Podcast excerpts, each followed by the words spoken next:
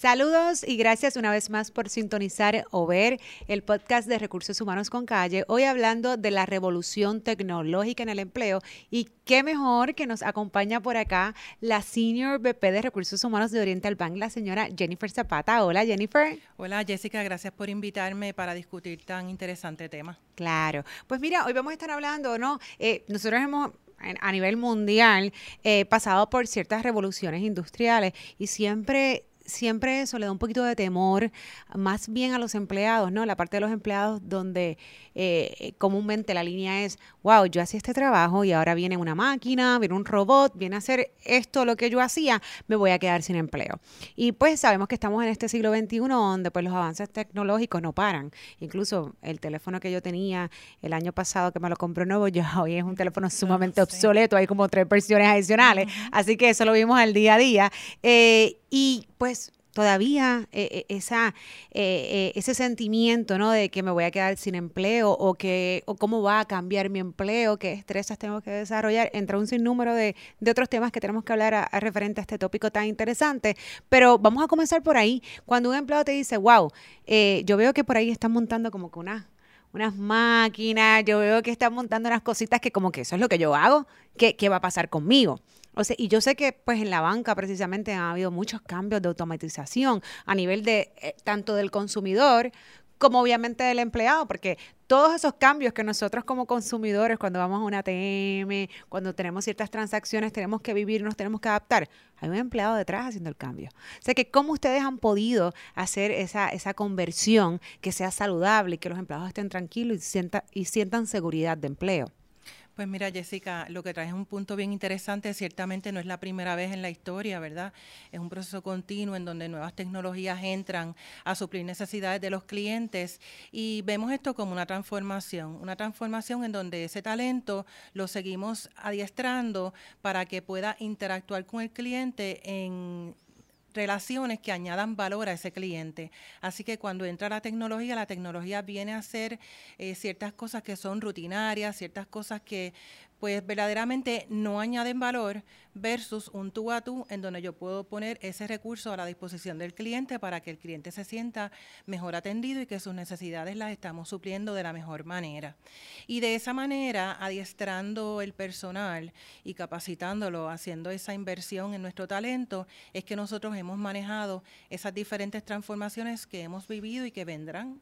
Y si tú te pones a pensar en la ATM, por ejemplo, ya lleva 50 años, creámoslo o no, desde que entró al mundo de la banca. Sin embargo, pues todavía al día de hoy los clientes la siguen usando, pero eso no fue un reemplazo para otros talentos, ¿verdad?, que se encargan de suplir esas necesidades financieras de, del cliente. Así que es un proceso que no es la primera vez que se da y continuará ocurriendo a un paso más adelantado. Yo creo que este es un ejemplo que es bueno eh, hacer, ¿verdad?, de tenerlos en, eh, en, él, porque, por ejemplo, la ATM, yo me imagino, y yo no sé, y hace 50 años yo no había nacido, o sea que, ¿cuántos empleados habían haciendo esas funciones? No sé, pero definitivamente el, el, el, el hacer esa conversión y el cambiar los métodos a un sistema, ¿verdad?, eh, más automatizado, tuvo que haber hecho algún, ¿verdad?, cesar ciertos empleos, a lo mejor en esa área que es donde a veces la gente se confunde. No obstante, detrás de esa ATM, esa logística, por ejemplo, los departamentos, yo me imagino que de Haití, que es todo lo que es la parte de informática y de tecnología, a nivel de software como hardware, ¿verdad? Las dos cosas. operacional también. Tuvo que haber aumentado. Pero entonces, esa es la parte que yo creo que por desconocimiento a veces nos preocupamos y decimos, qué yo voy a hacer o si en efecto esas carreras, eh, y cuando digo carrera, y voy a hacer un, un, paréntesis, es porque yo siempre me encanta la parte de la educación, o sea, que jóvenes que están estudiando vean dónde hay las necesidades, porque definitivamente son las carreras a las que nos tenemos que inclinar. Eh, yo no estoy preparado, yo no me preparé, yo, yo tomé o yo estudié para hacer esto y ahora el trabajo se transformó en esto. ¿Cómo yo puedo hacer esa, si yo no estoy preparado para eso? Entonces siempre entra lo que es la resistencia del cambio. Mencionaste es un tema sumamente importante que es la parte de adiestrar o readiestrar, ¿no? Eh, Pero ¿y qué pasa si ese empleado no está en la mejor capacidad o simplemente dice, no, es que yo eso no lo quiero hacer, yo no tengo la habilidad para hacerlo, yo no tengo la capacidad para hacer eso? Claro, no todos los trabajos son para todo el mundo, ciertamente, y aquí hay una responsabilidad compartida. Eh, desde la perspectiva del empleado, pues nosotros instamos, ¿verdad?, que las personas abracen el cambio, abracen estas nuevas tecnologías, porque si no, eh, quedarán eventualmente, ¿verdad?, a través de estos desarrollos desplazados. Así que, que nosotros como individuos tenemos que hacer y nos aplica indistintamente el nivel en que estemos, es abrazar la tecnología y abrirnos al cambio eh, y estar dispuestos a retarnos, a hacer las cosas diferentes. En términos del patrono, pues ciertamente ese compromiso con el empleado de invertir en esos adiestramientos. Si tú miras los estudios, las nuevas generaciones, eso es lo que están pidiendo. Yo quiero un trabajo en donde yo pueda seguir desarrollando, pueda seguir aprendiendo y la inversión de horas que nosotros, por ejemplo, en mi institución hacemos en adiestramiento es grandísima, porque ahí es que está la clave del futuro, nuestra capacidad de poder transformarnos en la medida que el ecosistema en donde nosotros operamos también se transforma. Así que, contestando tu pregunta, es una responsabilidad compartida que yo creo que todos nos debemos de abrir a, a autoevaluarnos y ver en dónde yo puedo reforzar esas capacidades que me hacen falta para tan sencillo como aprender a usar un teléfono nuevo que te hace la vida más fácil y pues en vez de pedir instrucciones de cómo llegar a un lugar, pues ya tú eh, utilizas esa tecnología para facilitarte tu vida. Así que impacta tanto en lo profesional como en lo personal. Claro, y, y, y agradezco tu respuesta y era la que esperaba. Y me voy, ¿por qué? Con la parte personal, porque a veces los empleados,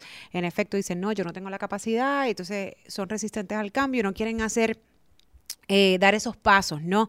Sin embargo, a nivel personal, que es lo que menciona, nos hemos tenido que adaptar porque no tienen las opciones. Cuando lo, lo que antes tú ibas a un comercio, ya punto, te dicen, mira, desde el día tal, y yo me paso recibiendo los correos electrónicos, las notificaciones, efectivo día tal, esto va a cambiar de esta forma. O sea, en arroyo habichuela, te guste o no te guste, esta va a ser la forma de operar nuestra.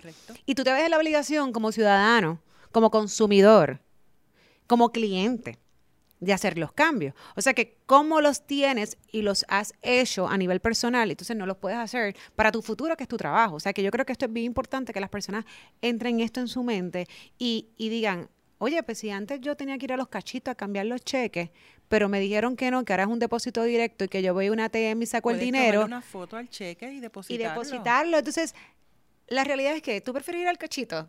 Honestamente, yo creo que al principio fue como que, ay, qué problema, esto y lo otro. Y hoy día nos damos cuenta de la eficiencia que crea, las filas que nos evitamos. Entonces, el que todavía quiere hacer la fila, pues igual ya no tiene fila. Porque todos los que no nos gusta estar yendo a los bancos, la realidad es que, como bien menciona, con una foto tú haces tu depósito de cheque o la mayoría de los patronos y los que no yo, ¿verdad? Les doy la recomendación que lo hagan. Pagan por depósito directo.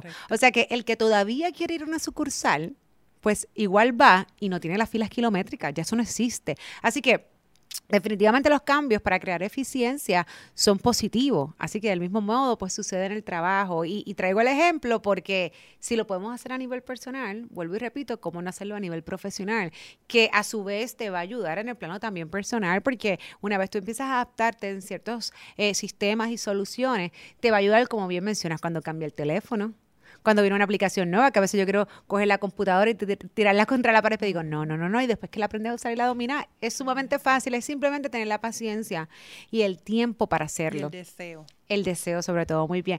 ¿Sabes qué, Jennifer? Yo voy a hablar acá un poco y yo escribí recientemente una columna de, eh, ¿verdad? De, de, estos datos y pues como siempre hay gente que está en desacuerdo, no obstante está en la data y, y respeto que la gente no, no, no esté en acuerdo y a lo mejor lo que hoy nos están escuchando eso es falacia, pero esta es la data del Foro Económico Mundial, ¿no? Donde dice que para el 2021, el 2025, discúlpame, las máquinas van a realizar más tareas de trabajos actuales que las que, lo que las personas hoy día hacen. No obstante, eso podría crear 133 millones de puestos de trabajo.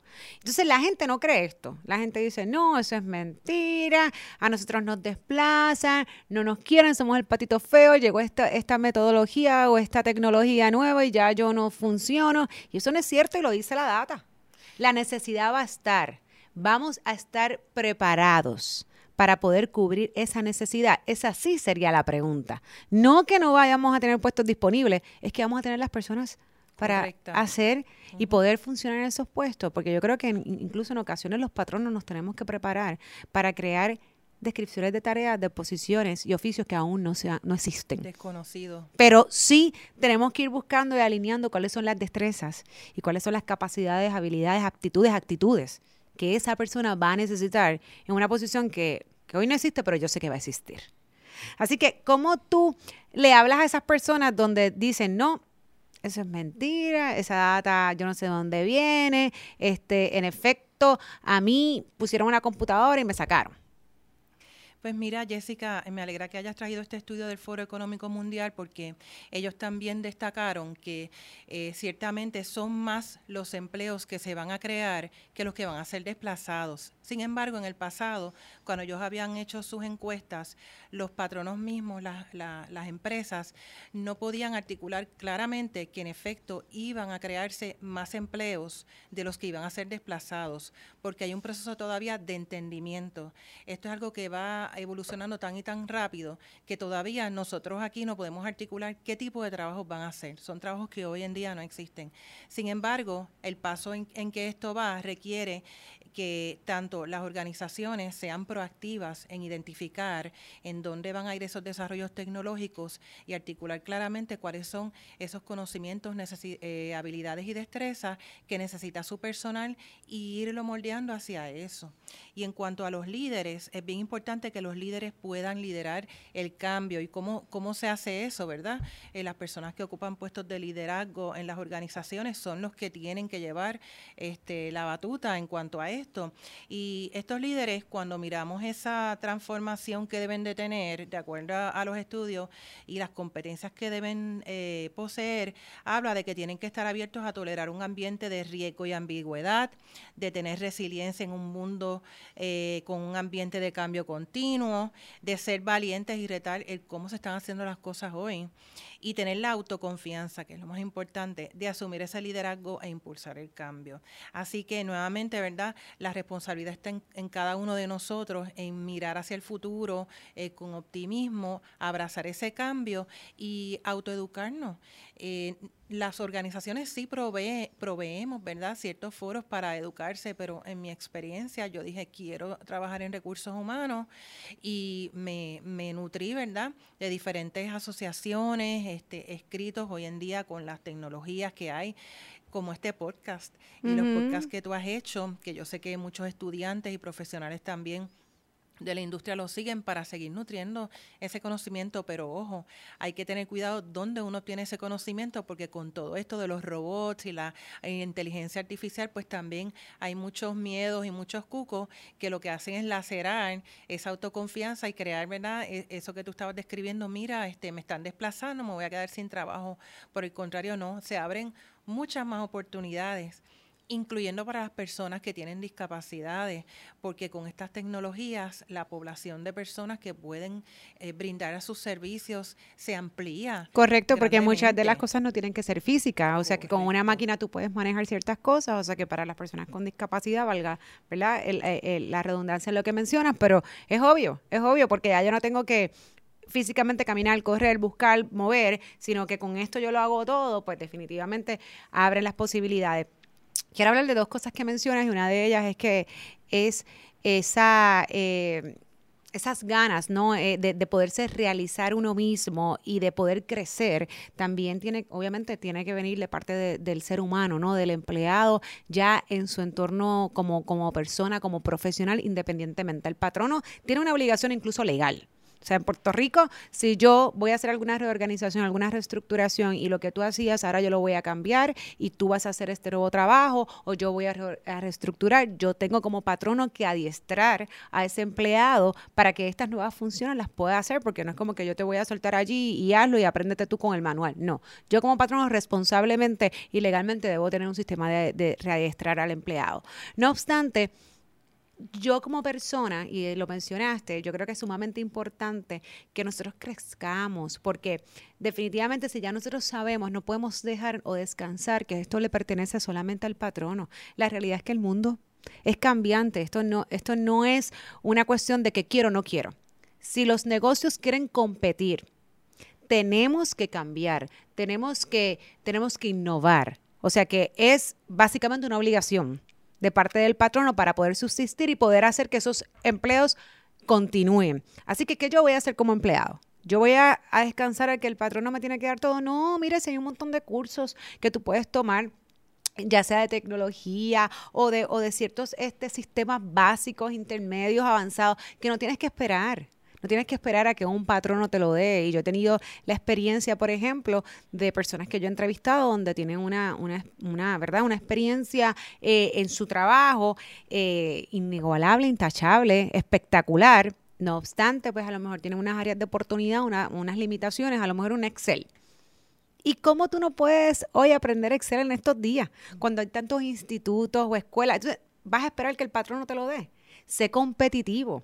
Aprovecha que tienes toda esta experiencia, que tienes toda esta parte académica, todas estas competencias y que encima tienes la parte de la destreza y no tienes que esperar por ningún patrono para eso. O sea que eh, conviértete en, en, un talento y en un empleado que todo el mundo quiera y puedes ser competitivo sin tener que esperar que vengan los cambios. Y a eso me refería ahorita, cómo yo voy a crear estas descripciones de tareas de una posición o un puesto que aún no existe.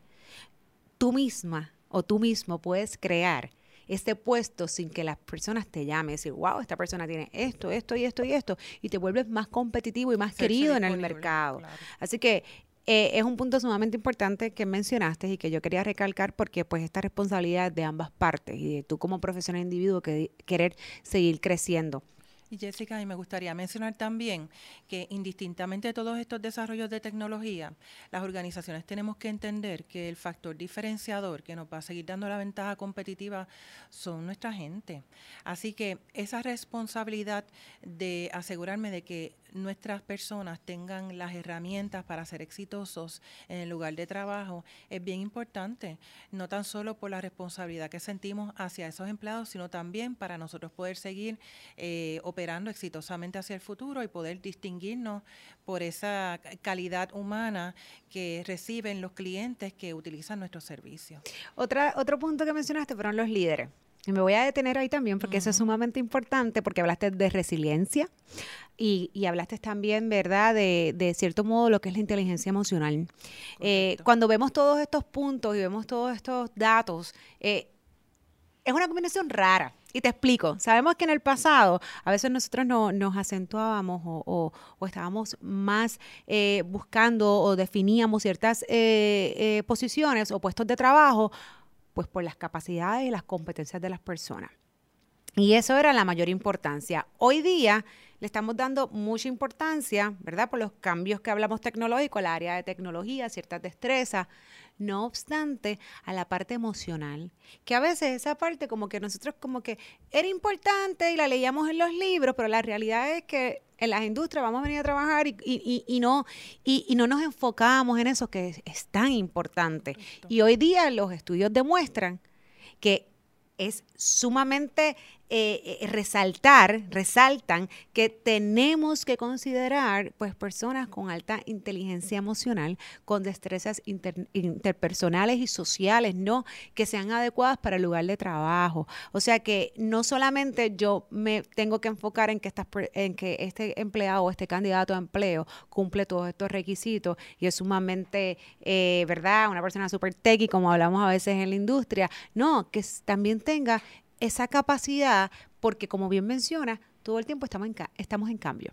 O sea, los negocios son cambiantes, siempre lo han sido, pero últimamente más que nunca. Entonces, si no tenemos las personas con la capacidad y, y, la inteligencia emocional de poder hacer los cambios y los líderes de poder transmitir y poder ser un agente de cambio de forma efectiva, definitivamente vamos a tener otros problemas. Porque nosotros tenemos, como digo yo, tenemos que ser inteligentes y acomodar el ambiente y preparar ese ambiente para cuando los cambios sucedan y precisamente tengamos que readiestrar, tengamos que hacer cambios tan significativos como por ejemplo tú en la banca, las personas estén receptivas.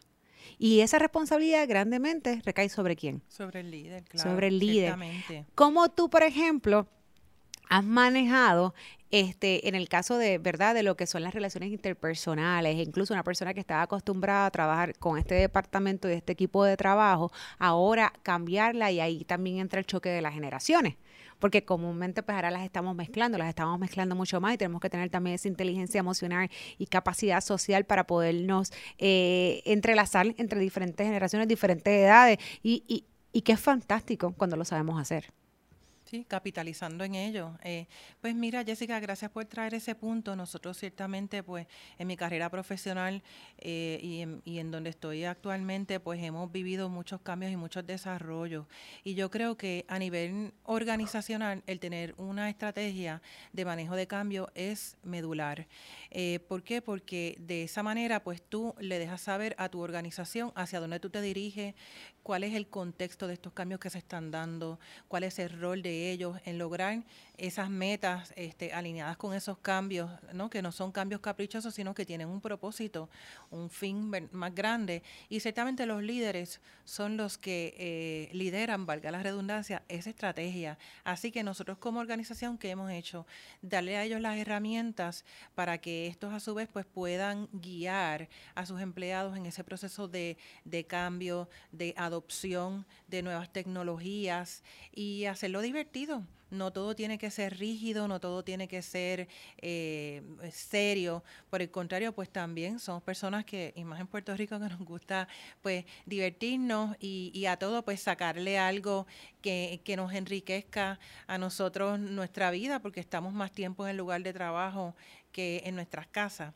Así que ese líder es, tiene un rol crítico en comprometer a ese empleado, en que ese empleado adopte estos cambios, que vea que sea una relación ganar-ganar, en donde el empleado siempre eh, se pueda contestar, como dicen en inglés, el what's in it for me. Eso es crítico, porque estamos en las organizaciones y pues devengamos un salario, pero a veces buscamos ese fin más grande, que a qué es lo que yo estoy contribuyendo. Pues yo estoy contribuyendo al desarrollo de Puerto Rico, al bienestar de las personas personas eh, y cada institución, ¿verdad? Cada organización, cada industria, pues tiene un fin más allá, su razón de, de existir. Así que esos líderes ciertamente pueden hacer que tu estrategia o sea exitosa o, sea un fracaso. Correcto. Y, y hablando de contribución al país, ustedes son un patrono que tiene una plantilla de cuántos empleados?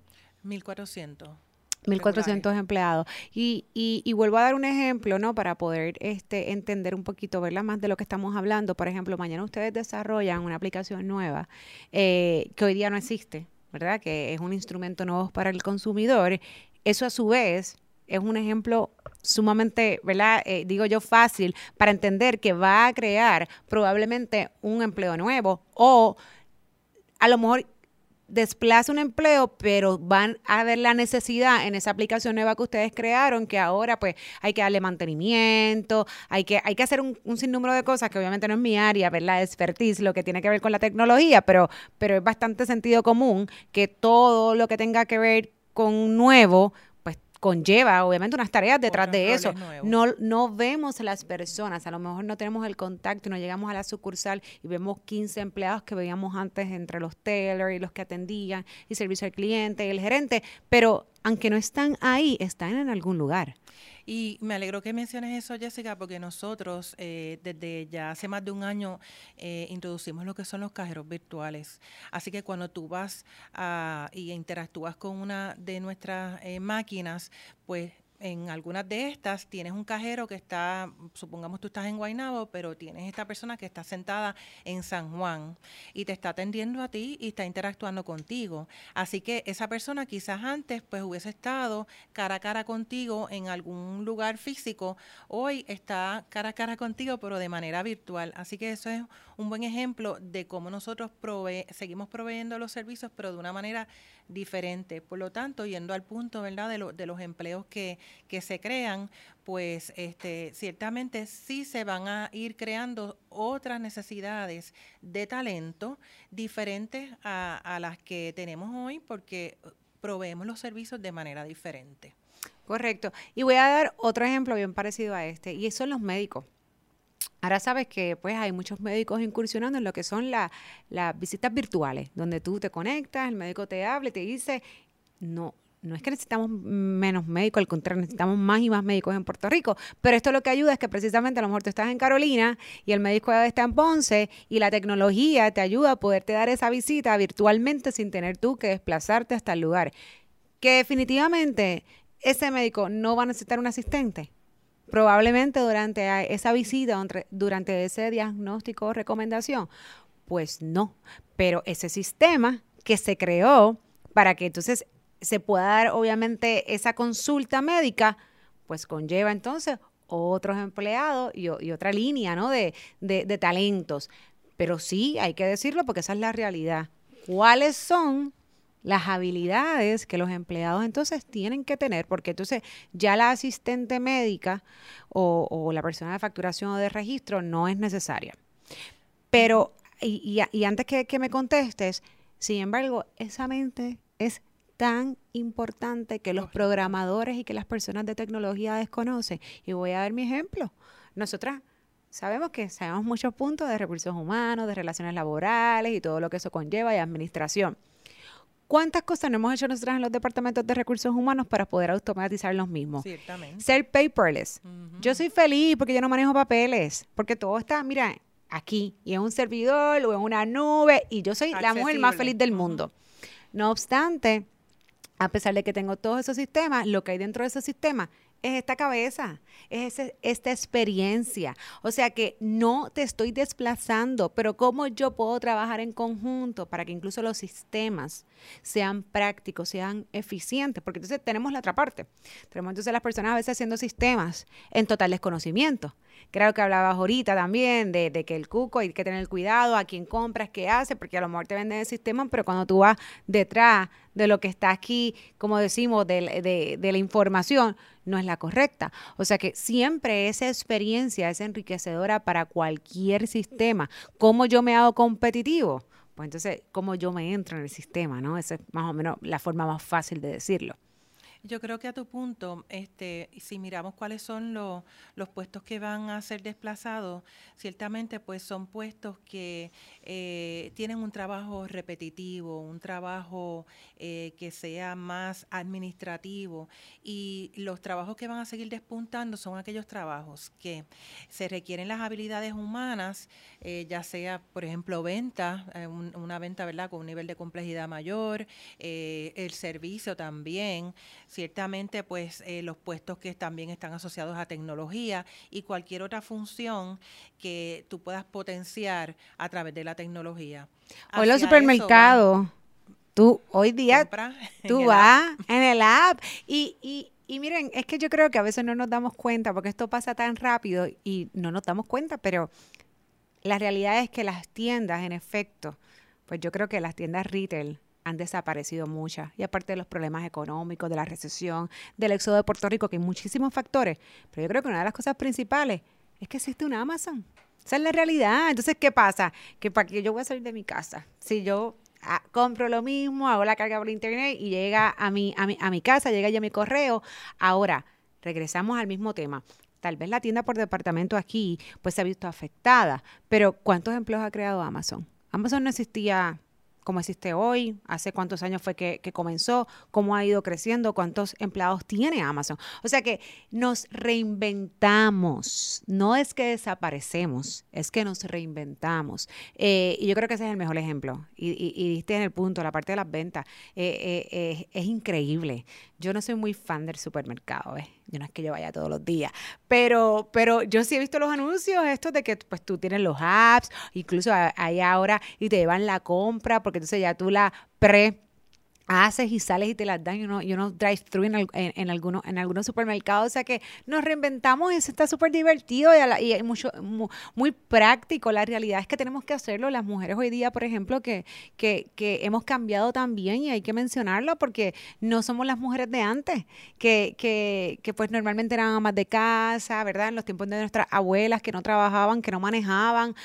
Ahora básicamente nosotros tenemos demasiadas tareas y trabajamos demasiado y ese tiempo es muy limitado de, ir al supermercado, de hacer compra, de ir al banco. No tenemos ese tiempo, no, e, eso no existe. O sea que todo esto nos permite funcionar, básicamente. Así que el, ejemplo de las ventas me parece espectacular. Y, yo creo también, Jessica, que cuando hablamos de, la tecnología, tenemos que entender que la tecnología es hecha por la gente, para la gente.